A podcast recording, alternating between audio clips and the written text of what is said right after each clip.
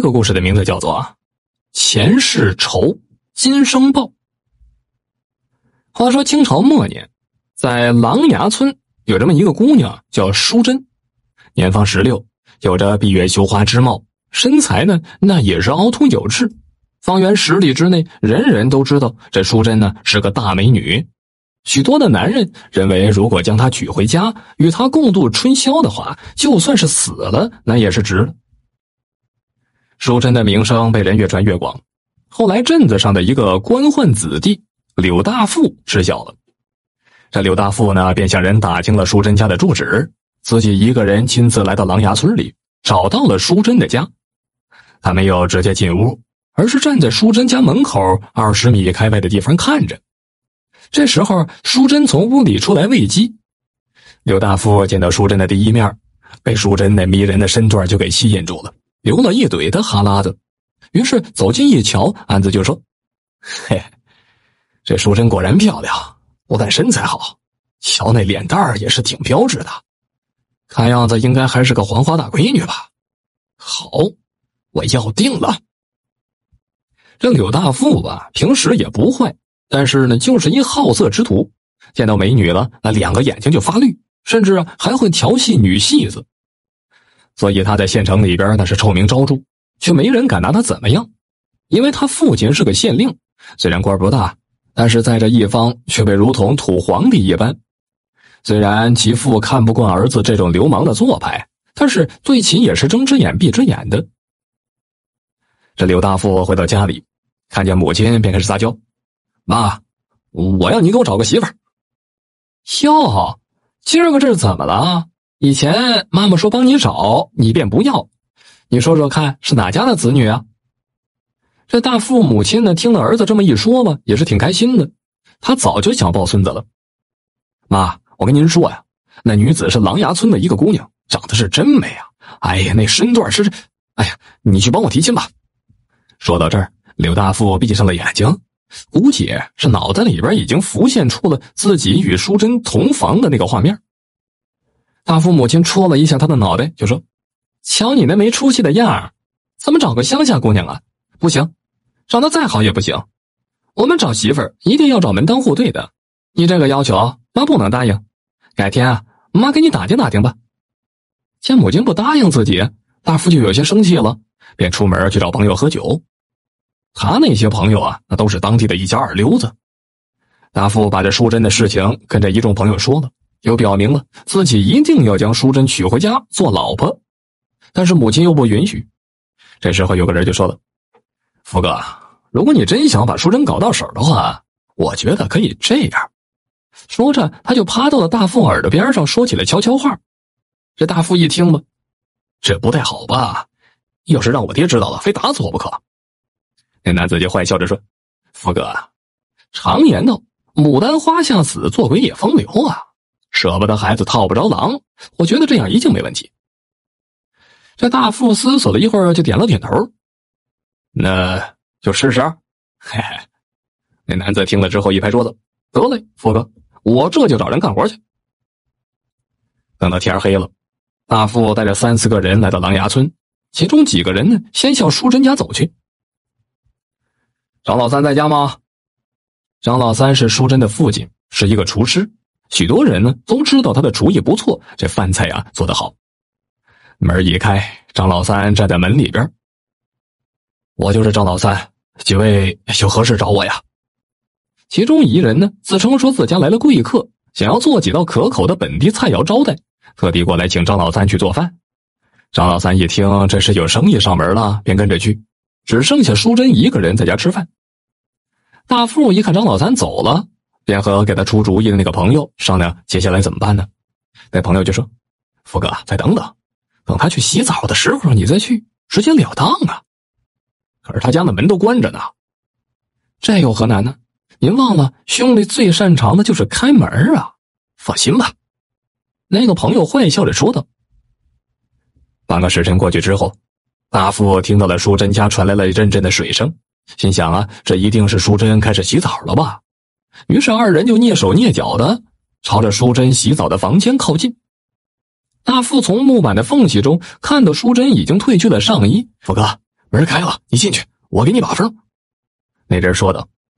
大富悄悄的推开门，轻轻的走到了淑珍洗澡的房间里。正在洗澡的淑珍感觉身后有人，转过身来一看，吓得是花容失色，大叫了起来：“你是谁啊？”大富的眼睛直愣愣的盯着自己的身子。淑珍顺手就把瓢砸了过去。淑珍，我喜欢你，你做我老婆吧。说着就准备冲上去耍流氓了。救命啊！救命啊！有人耍流氓了！淑珍大声的呼救。这一叫，大富也害怕了，冲上去捂住淑珍的嘴，却被反被咬了一口。大富这右手的虎口处就被咬破了，手一松，淑珍继续的呼吸。惊慌失措的大富急了，双手掐着淑珍的脖子，还使劲的掐着，完全不顾淑珍的死活。就这样，年仅十六岁的淑珍就没了气息了。说那天张老三果真也是去了那家人里边做了饭菜，可是回来发现自己女儿一丝不挂的躺在地上，一探鼻息，一摸脖子动脉处，大哭了起来，伤心呐。居然连自己的女儿被谁给杀害了都不知道，而大富呢，因为自己杀了人，就跟家人谎称和朋友去省城做买卖去，逃到省城去避风头去了。两个月之后，哇哇的一阵婴儿啼哭声从省城巡抚王大人府上传出：“恭喜王大人，夫人生了一个大胖小子呢，模样真俊。”接生婆对王大人说道。王大人抱着儿子在房间里边走来走去，那是乐坏了。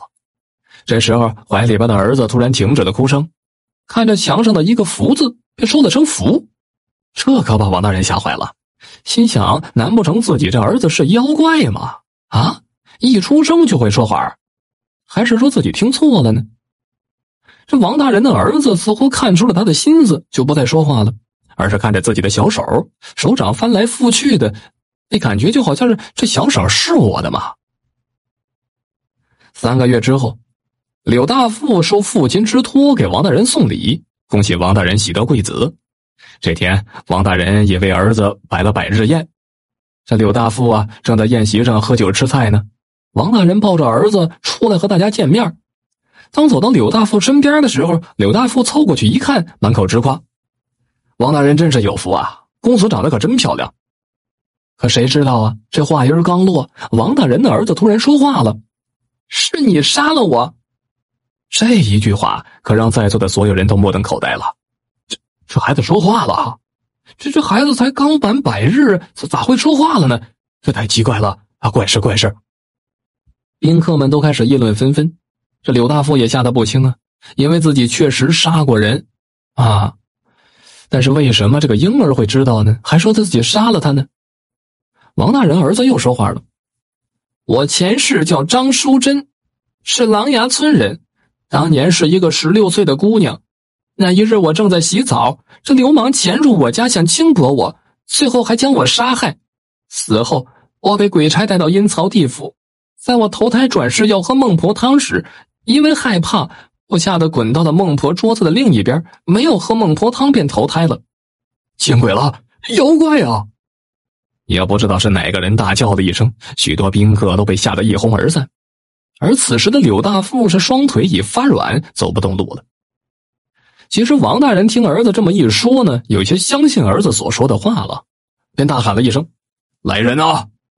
爹，如果你不相信，可以看看这流氓的右手，虎口处被我咬伤，应该会有疤痕。他的左手手臂上有一颗黄豆大小的黑痣。”这婴儿说完这句话。便命人将柳大富的右手拿出，一看虎口果然有伤疤，再看左手果然有痣。柳大富，真有此事？王大人询问道。此时的柳大富是脸色惨白，额头直冒汗。王大人见柳大富一副做贼心虚的模样，就心知肚明了，这柳大富肯定是杀了人了。说这巡抚王大人把这柳大富收押了之后，将其押回了县内进行审理。还把这件事情写成了布告，贴在城门上。案件审理那天，狼牙村里来了很多人，因为他们都知道当年淑珍是如何被人杀害的。王大人根据张老三的回忆，找到许多跟案件有着千丝万缕联系的人，最终将柳大富绳之以法，斩首示众。